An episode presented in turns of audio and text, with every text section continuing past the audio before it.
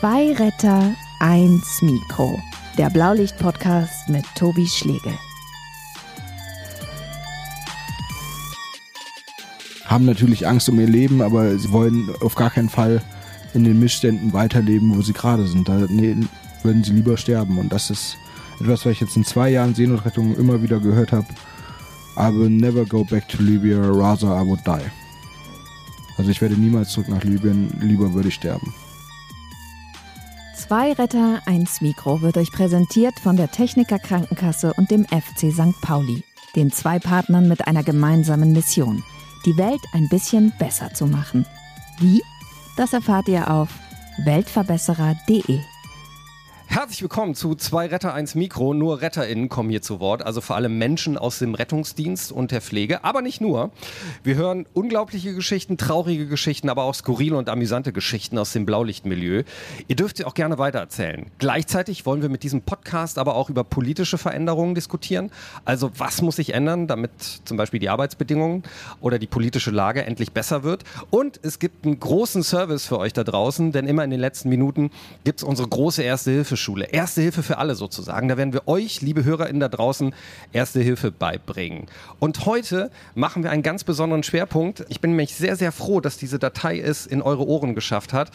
Ich bin nämlich gerade an Bord der CI4 als Notfallsanitäter, als Paramedic. Wir liegen hier im Hafen von Burianer und ich wollte unbedingt ein Lebenszeichen schicken. Ich wollte unbedingt hier auch einen Podcast machen.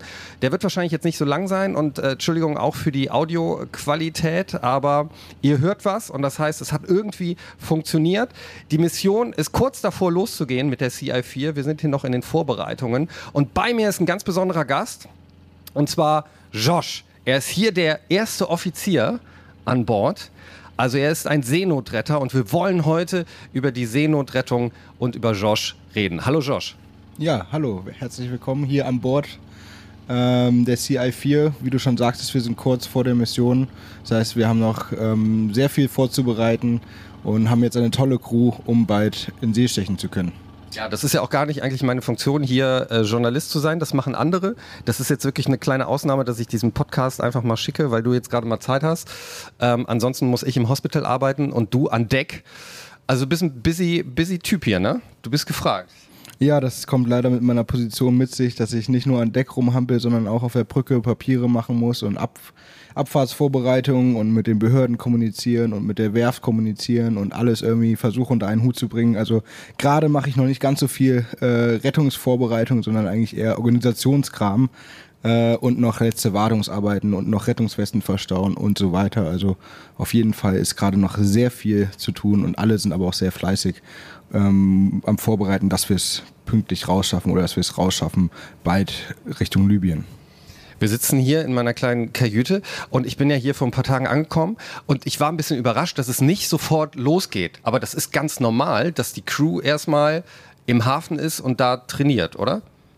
Genau, das ist nicht nur ganz normal, sondern auch notwendig, dass wir erstmal trainieren, weil die meisten von euch haben ja nicht so viel Rettungserfahrung oder gar keine Rettungserfahrung. Ihr seid alle ein Haufen großartiger Leute, die freiwillig das hier machen, aber dadurch müsst ihr bringt natürlich die Bereitschaft und wir bringen euch das Know-how. Dafür müssen wir noch ein bisschen im Hafen sein und natürlich auch noch Proviant nehmen, dass wir auf der Reise nach unten nicht verhungern und nicht verdursten und auch die Leute, wenn wir Leute finden und retten, versorgen können. Aber genau im Hafen das normale Procedure ist, die Freiwilligen kommen an Bord, die Profi-Crew ist schon vorher da.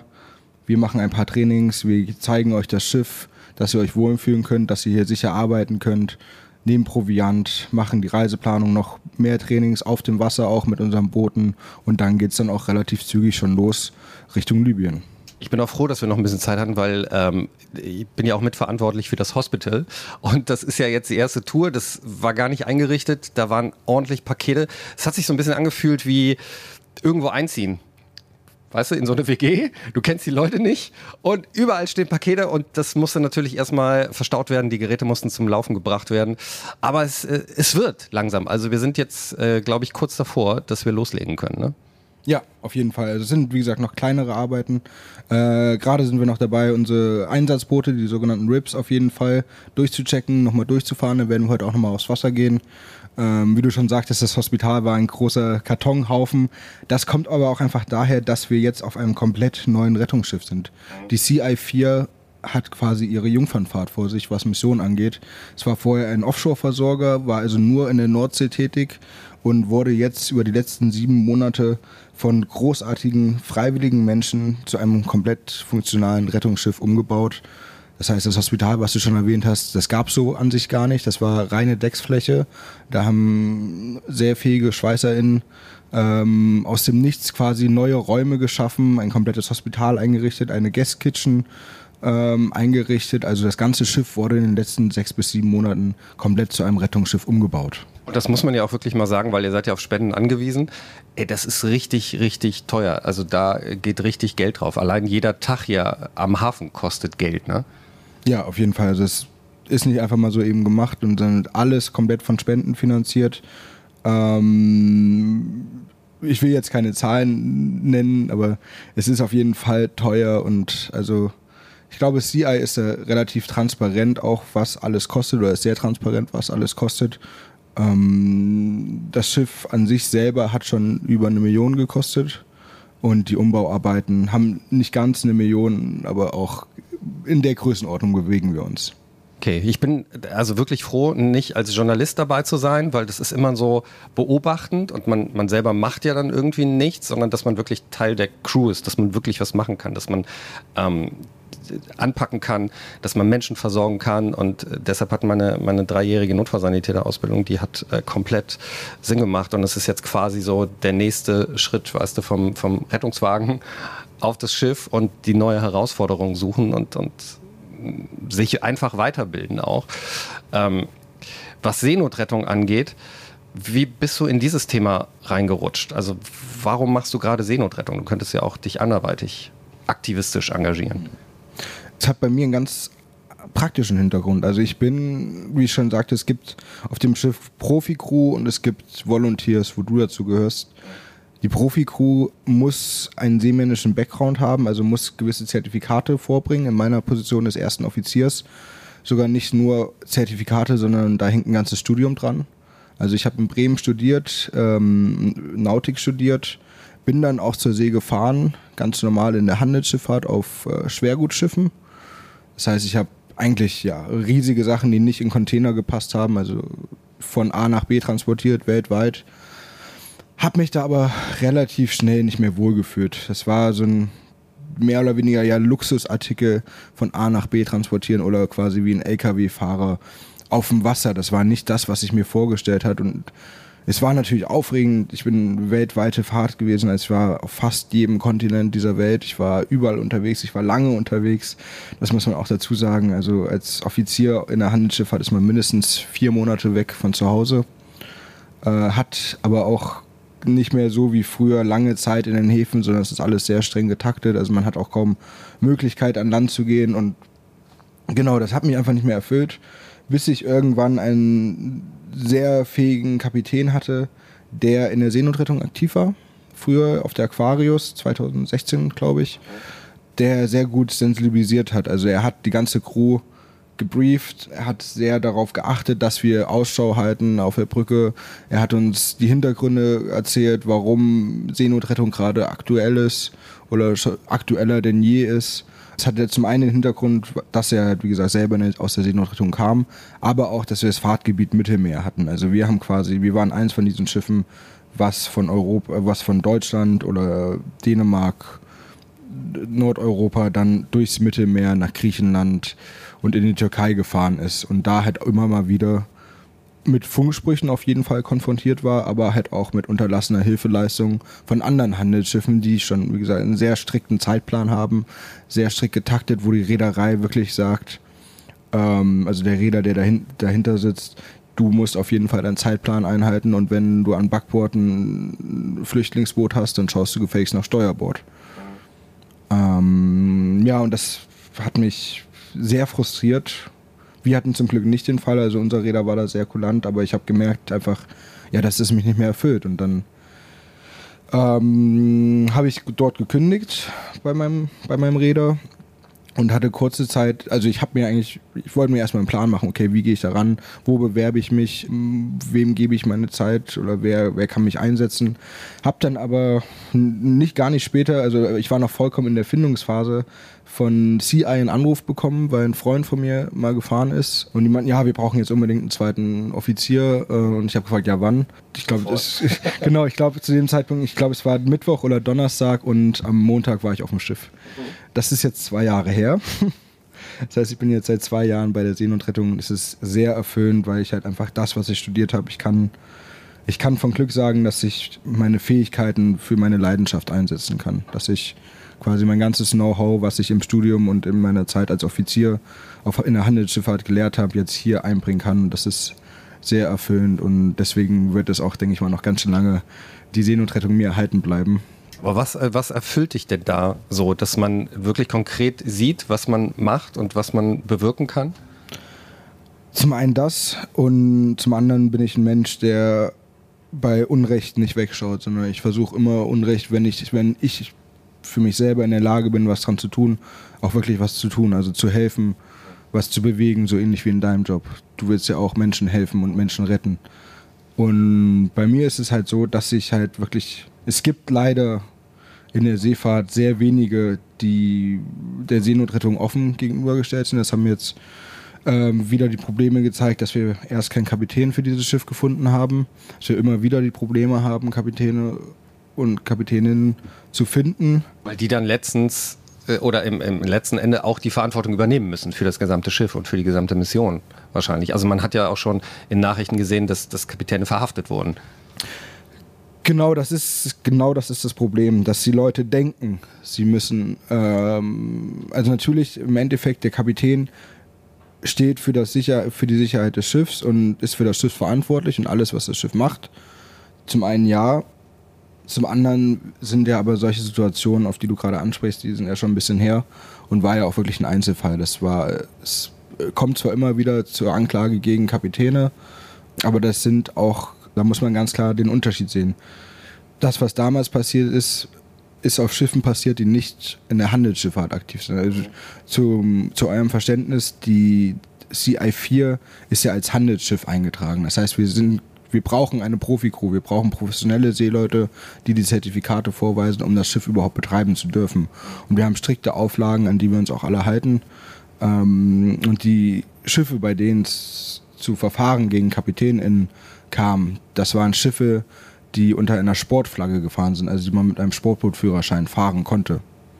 Das ist der große Unterschied, aber das Problem ist, dass die meisten Kapitäne ähm, halt dieses Denken haben, ja, okay, die Reederei oder nicht die Reederei, sondern die NGO verlangt irgendwas von mir und ich riskiere da meinen, meinen Kopf, aber das ist überhaupt gar nicht so. CI ist komplett regelkonform. Wir halten uns an alle Absprachen und an alle Vorlagen, Auflagen, die uns auferlegt werden, weil wir halt einfach Menschenleben retten wollen. Und wenn wir uns den Behörden widersetzen, auch wenn es unter uns gesagt natürlich sehr schikanehafte Anweisungen sind, folgen wir denen trotzdem, um halt einfach nicht zu riskieren, dass das Schiff festgesetzt wird oder halt komplett aus dem Verkehr, also nicht nur festgesetzt für eine Zeit, sondern einfach komplett beschlagnahmt wird.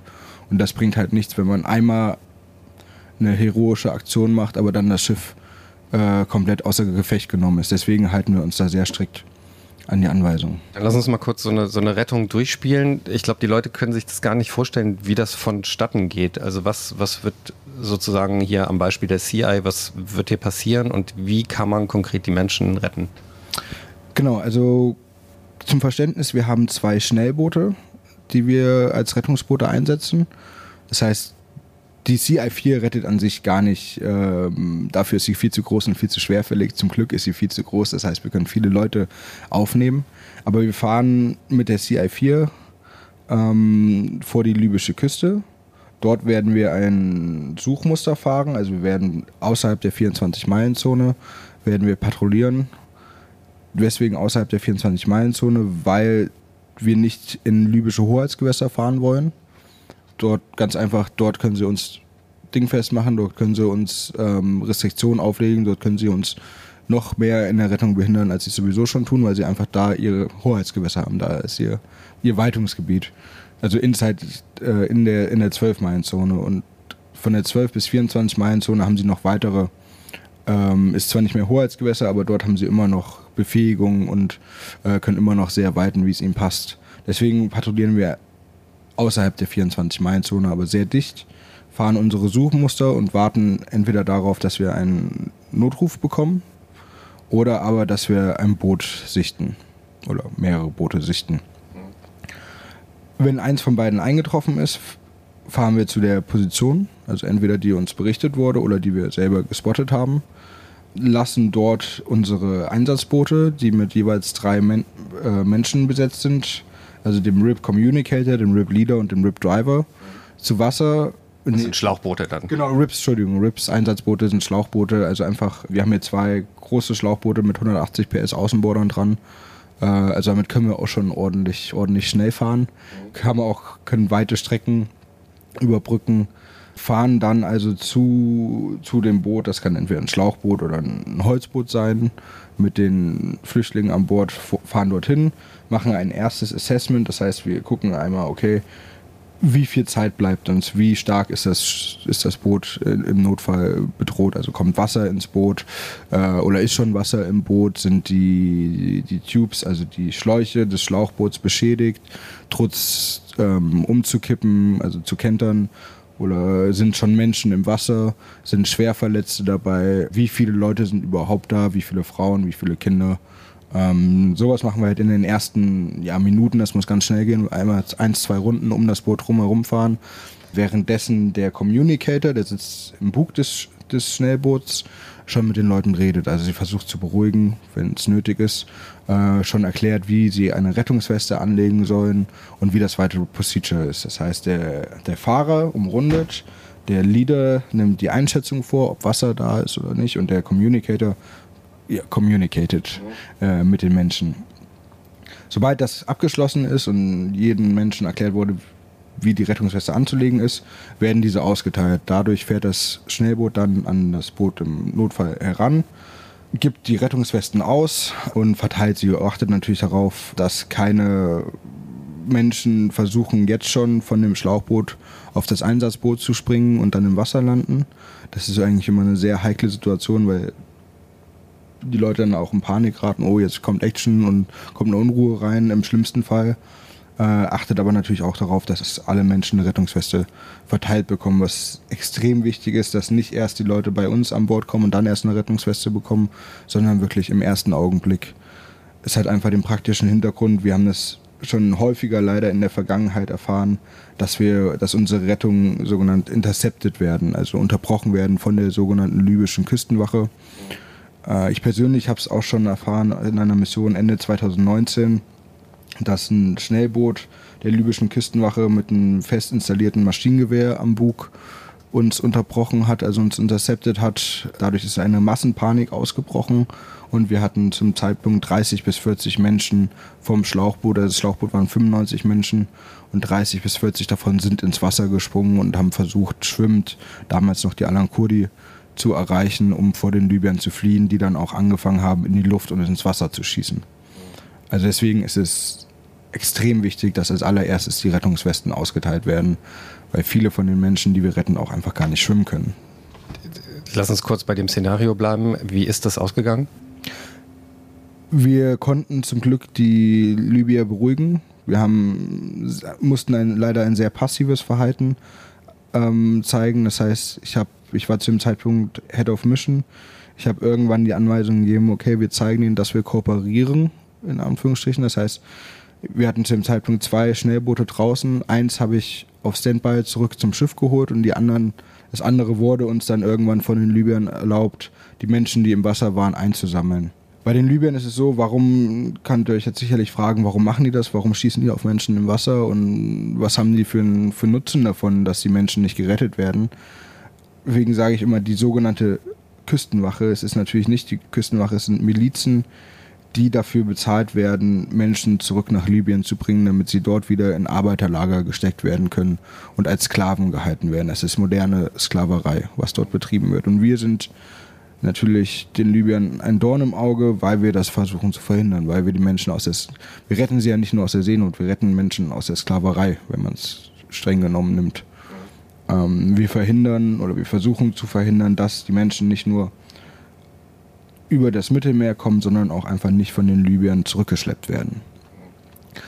Deswegen gibt es auch immer so ein gibt immer einen sehr markanten Punkt während einer Rettung, wo Libyer beteiligt sind, dass sie an einem gewissen Punkt sehen, dass wir schon viel zu viele Menschen aufgenommen haben, dass wir schon viel zu viele Menschen an Bord haben und dann die Situation komplett um, umschlägt, dass sie uns dann meistens, ich will jetzt nicht sagen, dabei helfen, die Menschen zu retten, so weit würden sie nicht gehen, aber dass sie dann passiv werden und zuschauen und dann, wenn wir die Rettung durchgeführt haben, dann eher noch versuchen, das Boot zurückzuschleppen, dass sie immerhin irgendwie einen Profit daraus bekommen. Aber natürlich auch das versuchen wir zu verhindern, indem wir das Boot beschädigen oder den, die Maschine beschädigen. Man muss dann auch sagen, die libysche Küstenwache, das, was die machen, ist ja illegal, weil äh, ein Boot, ein Schiff in Seenot hat einen sicheren Hafen verdient. Genau, das ist höchst illegal. Deswegen sage ich auch nur äh, die sogenannte Küstenwache, weil es ist natürlich nicht die Küstenwache. Und das sind keine, keine offiziellen Boote. Die haben zwar eine libysche Flagge da, aber das kann man sich vorstellen wie auf der Weser zum Beispiel so, so, so ein, so ein Party-Motorboot. Also vielleicht sechs, sieben Meter lang. Wahnsinnig schnell. Also ein Wettrennen mit denen könnten wir leider nicht gewinnen. Aber halt einfach nur dazu gemacht, hinzufahren, das ganze Rubberboot anzuschlagen, also äh, mit Tauwerk zu befestigen und zurückzuschleppen. Deswegen wirklich schleppen im wahrsten Sinne des Wortes. Bleiben wir bei unserer Mission, bei dieser Rettungsmission. Die Leute werden mit den RIPS, mit den Schlauchbooten dann geschattelt, werden auf die CI-4 gebracht werden. Dann wird es natürlich sein können, dass wir noch andere Boote finden. Also die CI wird wahrscheinlich recht voll werden. Ne? Wie viele Menschen, meinst du, kann man so maximal mit so einem größeren Boot hier retten? Also wir haben ein Konzept, eine Rescue Notification, die uns erlaubt, 200 Menschen zu retten. Also diese Rescue Notation ist etwas, was ich vorhin schon angesprochen habe mit äh, der Schikane von Behörden. Rescue Notification ist eine Schikane der italienischen Behörde. Sowas gibt es in Deutschland gar nicht. Also in der deutschen Schifffahrt gibt es keine Rescue Notification. Es gibt Seenotrettungskreuzer von der DGZS zum Beispiel, aber es gibt keine Rescue Notification für Schiffe.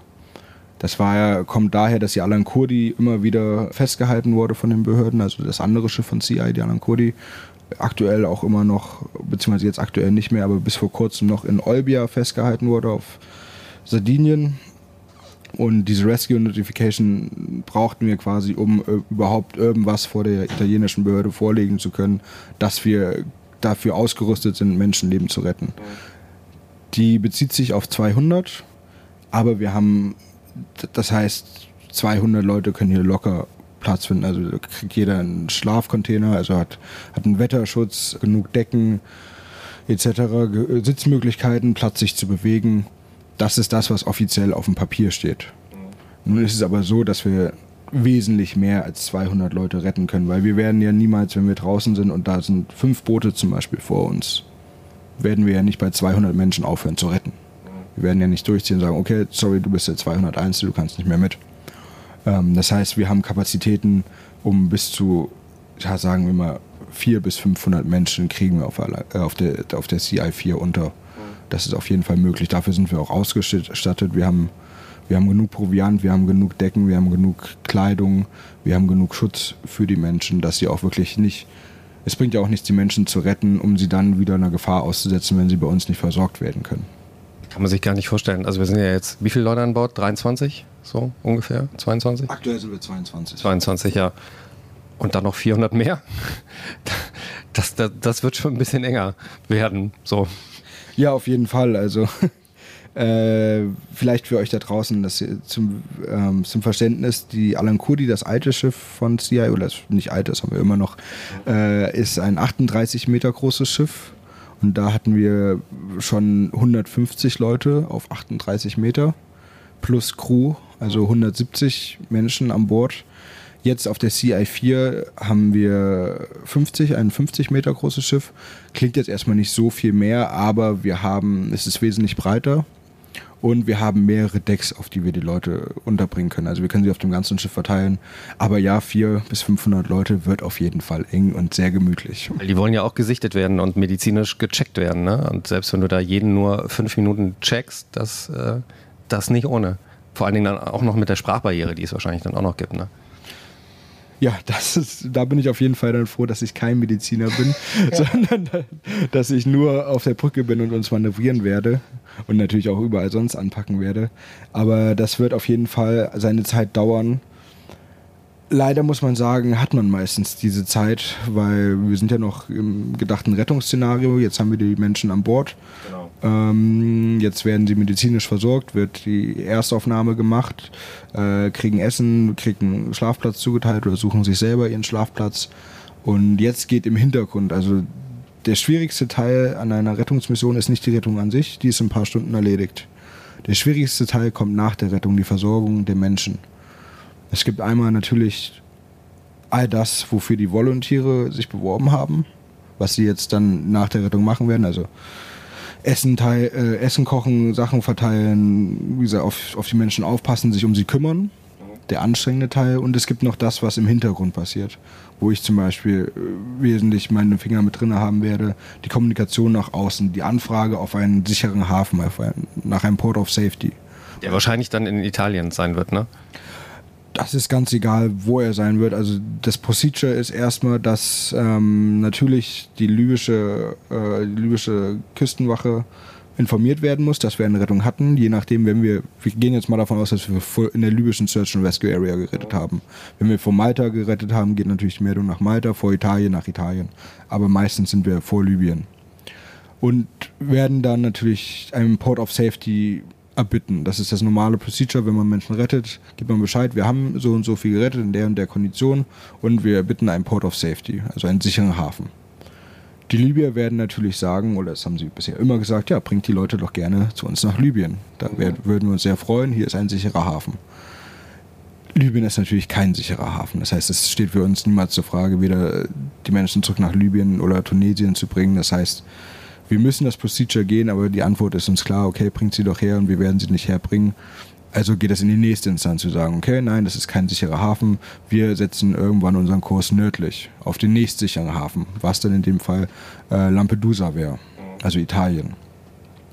Äh, Italien wird dann mit Sicherheit sagen, nee, hier, ihr habt sie vor Libyen gerettet, Libyen ist zuständig, die sollen euch einen sicheren Hafen zuweisen. Libyen wird dann wieder sagen, ja, wir haben euch einen sicheren Hafen gegeben oder zu vorgeschlagen und so geht es dann hin und her. Das heißt, währenddessen sind 400 Leute an Bord und wollen versorgt werden, ne? Genau, währenddessen sind 400 Leute an Bord und wollen versorgt werden und im Hintergrund läuft dann die Politik ab. Äh, Menschen werden, ja, es wird quasi um Menschen geschachert. Irgendwann geht es dann los, ja, okay, äh, Verteilung wird dann irgendwo angestoßen ist wahrscheinlich auch schon vorher angestoßen, weil klar ist, die CI fährt wieder raus, CI ist wieder unten. Das heißt, es wird auf politischer Ebene schon diskutiert. Keine Ahnung, Deutschland sagt wieder, ja, wir sind sehr großzügig diesmal und nehmen fünf Minderjährige auf. Und Frankreich sagt, ja, wir nehmen zehn Frauen und Spanien sagt, wir nehmen 50 Männer. Und also es ist einfach quasi ein Schachern, weil eigentlich keiner diese Menschen in seinem Land haben will. Ähm, und das dauert dann halt. Also diese, diese politischen Verhandlungen sind sehr ermüdend. Ihr kriegt zum Glück nichts davon mit, äh, sondern wir auch nur bedingt auf der Brücke. Aber in der Zeit haben wir auch gar keinen Kopf dafür. Wir müssen uns halt um die Menschen kümmern. Und so verfliegen dann die Tage. Dann, so kann es dann halt auch mal dauern, dass ein sogenannter Stand-off, also wir quasi ohne, ohne Befehle auf Anweisung warten, vor Lampedusa zum Beispiel oder vor Malta oder vor Sizilien oder Sardinien, äh, zehn Tage oder zwei Wochen dauert. Ja, weil es kommt ja auch noch dazu, wir sind ja in der Pandemie, also Corona-Quarantäne wird dann ja wahrscheinlich für alle auch noch verordnet werden. Ne? Das ist halt das, das äh, Wahnwitzige. Wir werden mit Sicherheit die Menschen oder die Erfahrung hat gezeigt, dass wir die Menschen mindestens eine Woche an Bord haben dass wir sie jetzt mit der Pandemie, ist jetzt die Regularien meistens, dass sie auf einen, wenn wir das Glück haben, sie irgendwo an Land geben zu können, werden sie meistens auf ein Quarantäneschiff gegeben, also auf eine Fähre ähm, oder manchmal auch eine Unterkunft an Land. Ähm, dann muss die Crew aber, obwohl wir schon sieben Tage oder sagen wir mal zehn Tage die Menschen an Bord hatten und in einem, ich meine, ein Schiff ist ein abgeschlossenes System, das ist Quarantäne schon, wenn man auf einem Schiff ist. Mhm äh, müssen dann danach trotzdem nochmal zwei Wochen in Quarantäne. Obwohl auch, alle, auch wenn alle negativ getestet wurden und alles gut ist, müssen wir trotzdem dann nochmal zwei Wochen in Quarantäne gehen, bevor wir überhaupt daran denken können, die nächste Mission auszurüsten und überhaupt wieder daran denken können, auszulaufen. Was ja auch so eine Art Taktik sein kann. Ne? Also je länger man so ein Schiff halt festsetzt, desto seltener kann es retten. Ja, genau, auf jeden Fall. Das ist, das ist ähm, pure Taktik, das ist pures Kalkül Ähm, Gerade weil, wenn die Quarantäne vorbei ist, dann geht ja eigentlich quasi erst der Spießrutenlauf Lauf für uns los. Dann kommt die Port State Authority an Bord, also quasi eine Flaggenstaatskontrolle, ähm, die speziell von Italien dafür genutzt wird, gezielt Schiffe festzusetzen. Also man kann sich das vorstellen, es ist wie ein TÜV fürs Auto, wurde ursprünglich dafür entwickelt, die Sicherheit der Seeleute ähm, Menschen, die auf Schiffen arbeiten, zu gewährleisten, dass das Schiff einfach sicher ist. Italien hat aber die Spitzfindigkeit, Sachen zu finden und als Sicherheitsmängel anzukreiden, der überhaupt gar keiner ist. Ähm, vielleicht habt ihr es in den Nachrichten verfolgt. Ähm, da war es zuletzt äh, bei der Alan Kurdi war ein Sicherheitsmangel, warum wir festgehalten wurden, dass die Rettungsmittel, die wir an Bord hatten, also wir hatten 1000 Rettungswesten, dass sie nicht äh, zertifiziert waren. Das heißt, wir wurden festgehalten zum Beispiel wegen zu vielen Rettungsmitteln, die wir zusätzlich hatten, um Menschenleben zu retten. Und Sanitäranlagen war auch noch ein Stichwort, ne?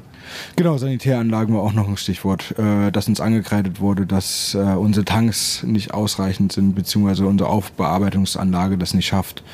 Was aber überhaupt nicht stimmt, weil die Aufbearbeitungsanlage erweitert das so sehr, die Fäkalien, dass sie außenbords harmlos außenbords gepumpt werden können und wieder der Umwelt zugeführt werden, also harmlos der Umwelt zugeführt werden, nicht der Umwelt schädigen und gar nicht direkt in die Tanks gehen. Also alles in allem äh, wird ein langer Trip, ne? Es wird auf jeden Fall, ich hoffe, du hast Zeit mitgebracht. und auf jeden ja, Fall. Man weiß halt nicht, wann es zurückgeht. Äh, der Rückflug äh, bzw. die Rückreise kann auf jeden Fall nicht geplant werden. So ist offenes Ende. Genau, also wir können natürlich dadurch, dass die Faktoren jetzt alles bekannt sind, wir wissen, okay, wir müssen auf jeden Fall zwei Wochen in, die, in Quarantäne. Wir brauchen fünf Tage, bis wir unten sind vor der libyschen Küste. Vielleicht ein bisschen länger, je nachdem, wie viel wir noch trainieren müssen. Das machen wir natürlich auch unterwegs noch kurze Stops, um nochmal die Rips zu testen, dass auch wirklich gucken, dass wir einsatzklar sind und nicht selber dann äh, zum Seenotfall werden. Deswegen kann man halt so schätzen, dass eine Mission mindestens fünf Wochen, fünf bis sechs Wochen dauert, je nachdem, wie lange ein Standoff ist. Jetzt haben wir die Mission einmal durchgespielt. Lass uns einmal nochmal, du hast das schon angeschnitten, in die nächsthöhere Ebene eintauchen.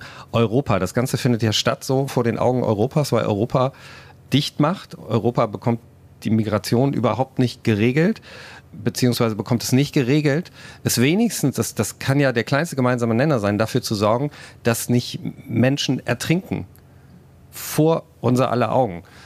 Passiert aber, und jetzt kommen die NGOs ins Spiel, die müssen den Job übernehmen und jetzt werdet ihr auch noch ähm, kriminalisiert und euch wird die Arbeit auch noch schwer gemacht, ihr werdet dabei behindert. Es kann doch alles nicht wahr sein. Was, was läuft da falsch?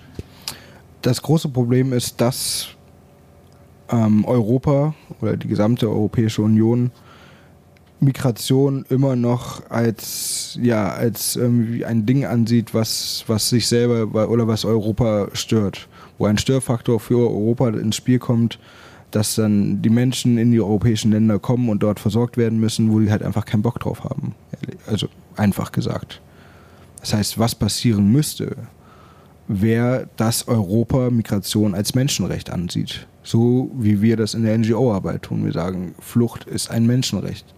Wenn es dir in deinem Land nicht gut geht und du verfolgt wirst, ob jetzt politisch oder durch Krieg irgendwie aus dem Land oder Hungersnöte, wofür Europa ja auch zuständig ist. Also äh, nicht zuständig ist, sondern wofür Europa verantwortlich ist. Zum Beispiel, dass viele Leute aus Afrika gar nicht mehr ihr Dasein als Fischer zum Beispiel ähm, fristen können, weil einfach die afrikanische Küste leer gefischt ist von europäischen Fischern, die erst die europäischen Fest Gewässer leer gefischt haben und jetzt nach Afrika runtergehen. Nicht nur, nicht nur Europäer, sondern auch aus China, aus Asien kommen viele Leute vor die afrikanische Küste zum Fischen und da kann der kleine Fischermann mit seinem kleinen Außenbord äh, Motor, der es nur macht, um seine Familie zu ernähren, natürlich nicht gegen so eine riesige Fischindustrie ankämpfen. Oder da muss man Verantwortung übernehmen. Also auch alles, was mit Klimawandel und äh, Fluchtbewegung zu tun hat, da muss ja Europa eigentlich auch Verantwortung übernehmen. Ja, auf jeden Fall, weil, wie gesagt, Europa ist schuld. Europa verursacht die Flüchtlingsbewegung. Europa verursacht, dass die Menschen ihr Leben aufs Spiel setzen, ihr Heimatland verlassen, ihre Familie verlassen, um irgendwo äh, sicher zu sein. Das das ist das, was ich meinte. Sicherheit ist ein Menschenrecht. Und das macht man ja auch nicht, das macht man ja nicht einfach so. Also das muss man ja nochmal sagen. Die Menschen, die sich hier auf den Weg machen, die sind unabhängig davon äh, teilweise jahrelang unterwegs und man verlässt nicht seine Familie, seine Heimat ohne Grund. Also da muss was passiert sein. Das ist ein Akt der Verzweiflung. Das ist ein purer Akt der Verzweiflung. Also das ist, die Menschen, die sich auf den Weg machen, begeben sich mehr oder weniger in die Arme des Todes. Und das sind sie sich bewusst. Das heißt, für jeden, der die Seenotrettung kritisiert und für jeden, der sagt, dass wir, dass wir mit den Schleppern zusammenarbeiten und was auch immer uns vorgeworfen wird, ähm, sollte sich bewusst machen, dass die Menschen wissentlich ihr Leben aufs Spiel setzen, um irgendwie ihrer Familie zu helfen. Und gerade in Bezug auf Libyen, wo Menschen gefoltert werden, wo sie in Lagern gehalten werden, Frauen vergewaltigt, Männer zur Arbeit gezwungen und vor ihren Augen äh, ihre besten Freunde oder Familie getötet, misshandelt und gefoltert wird, ähm, ist es sehr schwierig wegzuschauen. Nochmal, deswegen nochmal anfangs auf die Frage, warum ich das mache. Ich will da nicht wegschauen. Ich, ich will auch später nicht in der Lage sein oder im Zweifel sein, wenn meine Kinder mich gefragt fragen werden, ey, warum, Fadi, warum hast du nichts gemacht? So, ich will sagen können, ich habe was gemacht. Ich habe versucht zu helfen. Wenn es auch nur ein kleiner Teil ist und nichts am Problem löst. Das Problem ist immer noch Europa. Ähm, aber man sollte sich auch immer vor Augen führen, warum machen die Menschen das? Und warum, wie kann es sein, dass das Wasser sicherer ist als das Land? Also, dass es man wissentlich mit 100 Leuten äh, in ein Boot steigt, um den Tod und den Missständen vor dem Land, vor Libyen zu entfliehen. Und es sind ja auch schon wieder Hunderte gestorben. Und die wenigsten werden ja gerettet, muss man ja ganz klar sagen. Ne? Das ist ja so ein Tropfen auf dem heißen Stein. Ne? Ja, voll. Was wir machen, ist ein Tropfen auf dem heißen Stein, weil Europa nicht seiner Verantwortung nachkommt, weil Europa nicht die großen Schiffe rausschickt, gerade jetzt mit der Pandemie, wo zum Beispiel Kreuzfahrtschiffe wirklich nicht einen Sinn haben. Also niemand sollte heutzutage eine Kreuzfahrt machen. Das heißt, es sind riesige Schiffe, wo Tausende von Menschen in Luxus leben können, werden nicht genutzt, liegen ungenutzt, werden sogar noch subventioniert. Also Kreuzfahrtreedereien kriegen noch Geld vom Staat, dass sie die Pandemie überstehen. So was halt jeder kleine Künstler muss dafür kämpfen, irgendwie sein Business aufrechtzuerhalten und Restaurants und Bars müssen darum kämpfen und kriegen kaum, kaum Zuschüsse, aber große Kreuzfahrtreedereien oder auch Lufthansa und äh, Fluggesellschaften kriegen Geld vom Staat, aber nutzen es nicht. Das ist ja auch was, zum Beispiel, man könnte ja auch sagen, okay, ähm, gerade jetzt in der Pandemie, viele Flugzeuge stehen rum, man könnte sie nutzen, um Flüchtlinge sicher zu transportieren. Aber nein, man lässt Flüchtlinge wissentlich eine tödliche oder die tödlichste Fluchtroute der Welt antreten, um halt zu hoffen, ja, okay, keiner ist da, keiner äh, kann sie retten und sie ertrinken einfach und dann ist es nicht unser Problem. Oder Sie sagen als Abschreckung, also wie zynisch ist das denn? Genau, als Abschreckung, aber es funktioniert ja nicht. Die Leute machen sich ja trotzdem auf den Weg, weil, weil sie haben natürlich Angst um ihr Leben, aber sie wollen auf gar keinen Fall in den Missständen weiterleben, wo sie gerade sind. Da nee, würden sie lieber sterben und das ist etwas, was ich jetzt in zwei Jahren Seenotrettung immer wieder gehört habe. I will never go back to Libya, rather I would die. Also ich werde niemals zurück nach Libyen, lieber würde ich sterben. Ja. Würde des Menschen ist unantastbar und ich glaube, also das Mindeste, was Europa tun kann, ist euch einfach eure Arbeit tun zu lassen. Ja, das stimmt, das wäre das, das Einfachste, aber leider, also wenn sie das schon, das schon europäisch nicht hinbekommen, eine Seenotrettung. Ne? Genau, wenn sie es europäisch schon nicht hinbekommen, eine Seenotrettung durchzuführen, sollten sie immerhin uns unsere Arbeit tun lassen. Ähm, leider machen sie es halt nicht. Und es gibt viele Sachen, die sie tun könnten, aber das Einfachste wäre wirklich einfach uns arbeiten zu lassen. Josh, wir machen noch eine kleine Erste-Hilfe-Schule am Ende für alle da draußen. Das ist gute Tradition hier in diesem Podcast, das wollen wir auch heute machen. Es geht los, Erste Hilfe für alle. Erste Hilfe für alle wird Ihnen präsentiert von der Björn Steiger Stiftung. Ja, und heute wollen wir über konkret Menschen reden, die äh, gerettet werden und wie man mit Menschen umgeht, die etwas Heftiges erlebt haben, die etwas Traumatisches erlebt haben, die, wir ja dann auch hier an Bord haben. Das gibt es aber auch im Rettungsdienst. Also es gibt ja Notfälle. Angehörige sind dabei bei einer Reanimation, die sind dann auch traumatisiert. Äh, da da gibt es ja zum Beispiel das Kriseninterventionsteam, das dann kommen kann. Das heißt, es ist ganz besonders wichtig, dass man weiß, wie man mit Menschen umzugehen hat, die so etwas erfahren haben. Psychische Notfälle sozusagen. Josh, was wäre dein Vorschlag? Wie geht ihr mit den Menschen um, die hier an Bord kommen, die eventuell jahrelang Folter und Vergewaltigung erlebt haben? Wir versuchen eine Atmosphäre zu schaffen, wo die Menschen erstmal ankommen können. Ihr müsst euch vorstellen, die sind ja, Jahre, wie wir schon gesagt haben, jahrelang unterwegs. Ähm, teilweise habe ich von Geschichten gehört, dass sie sechs Jahre in libyschen Arbeiterlagern gefangen gehalten wurden.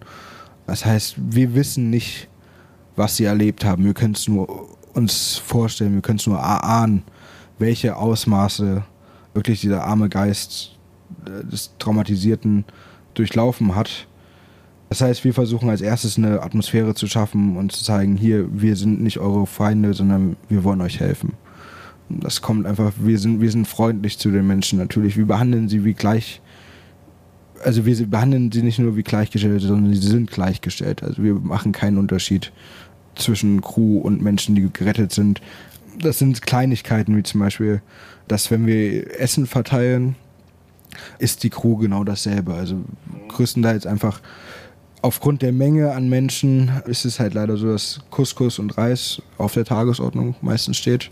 In verschiedenen Variationen natürlich. Also in zwei Jahren Seenotrettung habe ich schon, ich weiß nicht, wie viele Couscous-Reis-Variationen ausprobieren dürfen. Es sind halt so Kleinigkeiten, wie gesagt, dass man dasselbe Essen teilt. Dass man mit den Leuten beisammensitzt, sofern wir die Zeit haben. Also wir sind natürlich auch am Anschlag. Wir sind 22 Menschen, die für ja, vier bis 500 mögliche Menschen irgendwie sorgen müssen. Also für uns ein riesiger Aufwand. Aber wir versuchen immer keine Hektik auszustrahlen, sondern wirklich Ruhe und Besonnenheit, sofern es möglich ist. Und auch den Leuten Zeit zu geben. Also wir werden niemals hingehen und sagen, hey, was hast denn überhaupt, was ist denn überhaupt passiert und erzähl mal so, was ist denn da abgegangen, sondern wenn die Menschen reden möchten, können sie jederzeit und gerne mit uns reden, aber wir zwingen niemanden. Wir, wir fragen nicht nach, ganz bewusst nicht, weil es kann ja auch sein, dass gerade jemand sein Trauma verarbeitet hat oder dabei ist zu verarbeiten. Und wenn wir nachfragen, ähm, ja, stoßen wir ihn direkt wieder drauf. Und es kann halt einfach genau das Gegenteil passieren, dass er wieder traumatisiert wird, obwohl er gerade dabei war, es zu verarbeiten. Deswegen geben wir den Menschen natürlich die Möglichkeit, darüber zu reden, sich auszu, ja, auszulassen. Da ist es auch ganz wichtig, dass man nicht nachhakt, sondern dass man wirklich einfach nur da sitzt und zuhört. Natürlich verständnisvoll zuhört und auch wirklich zuhört und dem anderen auch das Gefühl gibt, dass jemand bei ihm ist. Das ist quasi unser, unser Grundkonzept. Also eine Wohlfühlatmosphäre schaffen, die möglich äh, den Menschen zuhören, wenn sie es möchten. Und ansonsten einfach nur gucken, dass sie sich irgendwie entspannen können. Und dass sie auch einfach für sich selber sein können. Das haben wir halt natürlich auch häufig die Situation, dass Menschen überhaupt gar nicht den Kontakt wollen, dass sie sich selber isolieren. Dann lassen wir ihnen zwar den Raum, aber achten natürlich darauf, dass sie sich nicht selber antun, dass sie, ja, dass sie einfach aufgehoben sind, auch wenn sie generell oder einfach unsere Präsenz nicht mitbekommen. Aber trotzdem haben wir auf diese Leute speziell ein Auge und dass sie auch wirklich die Möglichkeit haben, wenn irgendwas ist, dass wir dann da sind. Ja, also du hast, glaube ich, schon alles jetzt, jetzt angesprochen. Ich, ich glaube, das Wichtigste bei psychischen Notfällen ist einfach, dass man, dass man da ist, dass man ein Ansprechpartner ist, dass man sie nicht alleine lässt und dass man sie eben, und das ist ganz wichtig, was du auch betont hast, dass man die Leute zu nichts drängt und sie kommen lässt und sie nicht ausfragen will und, und irgendwelche Gründe erfragen will. Ähm, sondern dass man einfach da ist ne? und auch Alltäglichkeiten mit ihnen jetzt hier unternimmt an Bord. Also eine Gitarre ist da, habe ich gehört, finde ich schon mal gut. Karten, Karten spielen kann man auch, Schach spielen und dass sie endlich mal wieder das Gefühl haben, also jetzt hier bezogen auf die Seenotrettung, dass sie wie Menschen behandelt werden. Ne?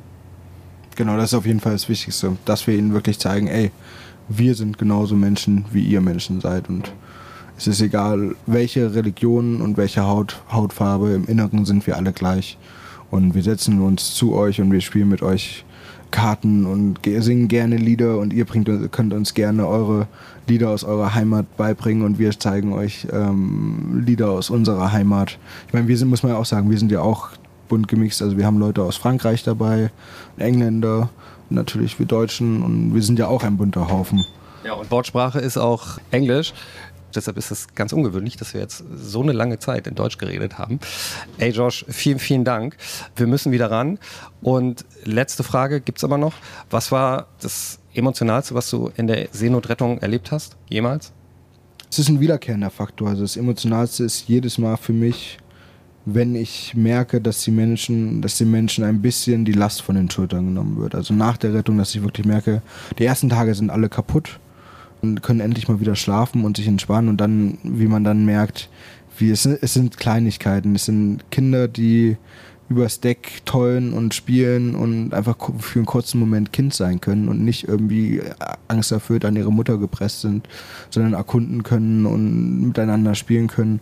Es sind Mütter, die, die zusammensitzen und ich weiß natürlich nicht, was sie reden, aber für mich fühlt es sich immer so an, als wenn sie äh, Klatsch austauschen und zusammen lachen und gemeinsame Aktivitäten machen und dann ja die Männer, die zusammensitzen und Schach spielen und die den Frauen schöne Augen machen oder ihren eigenen Frauen schöne Augen machen. Also es ist einfach in, in, in, diesem ganzen Wahnsinn in unserem kleinen geschlossenen System einfach so kleine Momente der Menschlichkeit gibt, die man halt irgendwo in Italien im Straßencafé sehen würde oder in Berlin auf dem Alexanderplatz oder irgendwo auf der Welt immer wieder beobachten kann, dass diese kleine Normalität einfach bei uns an Bord kommt und wir es schaffen, einfach den Menschen für eine kurze Zeit eine Zuflucht zu geben. Deswegen machen wir das alle hier wegen der Menschlichkeit und weil wir finden, dass die hier gerade in Europa ertrinkt. Josh, vielen Dank. Wir müssen ran. Wir sind hier noch im Prolog, also in der Vorgeschichte dieser Mission, weil da wird uns noch einiges bevorstehen. Also wir alle werden wahrscheinlich, du hast Internet, wir alle haben dann erstmal kein Internet mehr und sind völlig abgeschnitten und gucken dann mal, wie lang es denn wirklich dauert. Vielen, vielen Dank. Danke, dass du dir die Zeit genommen hast. Du bist beschäftigt und machst genau jetzt was. Ich werde jetzt erstmal schnell noch mal gucken, ob irgendwelche E-Mails reinbekommen sind, weil in einer halben Stunde kommen eine Menge E-Mails rein. Dann werde ich die für unwichtig erachten, sofern es möglich ist. Werde wieder zur Werft laufen, werde das äh, organisieren, dass wir gleich unser RIP, also unser Schnellboot, zu Wasser lassen können. Da sind gerade unsere beiden äh, RIP-Beauftragten noch dabei, das durchzuchecken. Werden wir gleich einen Testlauf machen. Dann werde ich noch die Ankunft des neuen Kapitäns vorbereiten, werde die Ausklarierung des Schiffs am Hafen beantragen, werde also noch ein bisschen Papierarbeit machen müssen, wir müssen noch Farbe wegsortieren, Okay, okay, ich glaube, es ist, es ist, ist ordentlich. Ja, ja, ja habe ich verstanden. So, bis in zwei Wochen, dann gibt es auf jeden Fall wieder einen Podcast. Ich weiß nicht, was es geben wird. Ich habe aber auf jeden Fall was voraufgezeichnet. Also, ihr werdet was hören können. Zwei Räder, eins Mikro geht auf jeden Fall weiter. Ihr könnt auch mal die CI-Webseite besuchen. Da kann man auch äh, CI unterstützen, wenn ihr das wollt und ähm, weiter nachverfolgen, was dieses äh, Schiff hier alles erlebt in den nächsten Wochen. Vielen Dank, dass ihr zugehört habt. Vielen Dank für eure Unterstützung alles Gute und vielen Dank dir, Josh. Ja, sehr gerne. Tschüss. Dieser Podcast ist eine Produktion der Björn Steiger Stiftung und der Gute-Leute-Fabrik. In Kooperation mit der Techniker Krankenkasse sowie dem FC St. Pauli. Mit freundlicher Unterstützung der Hamburger Morgenpost.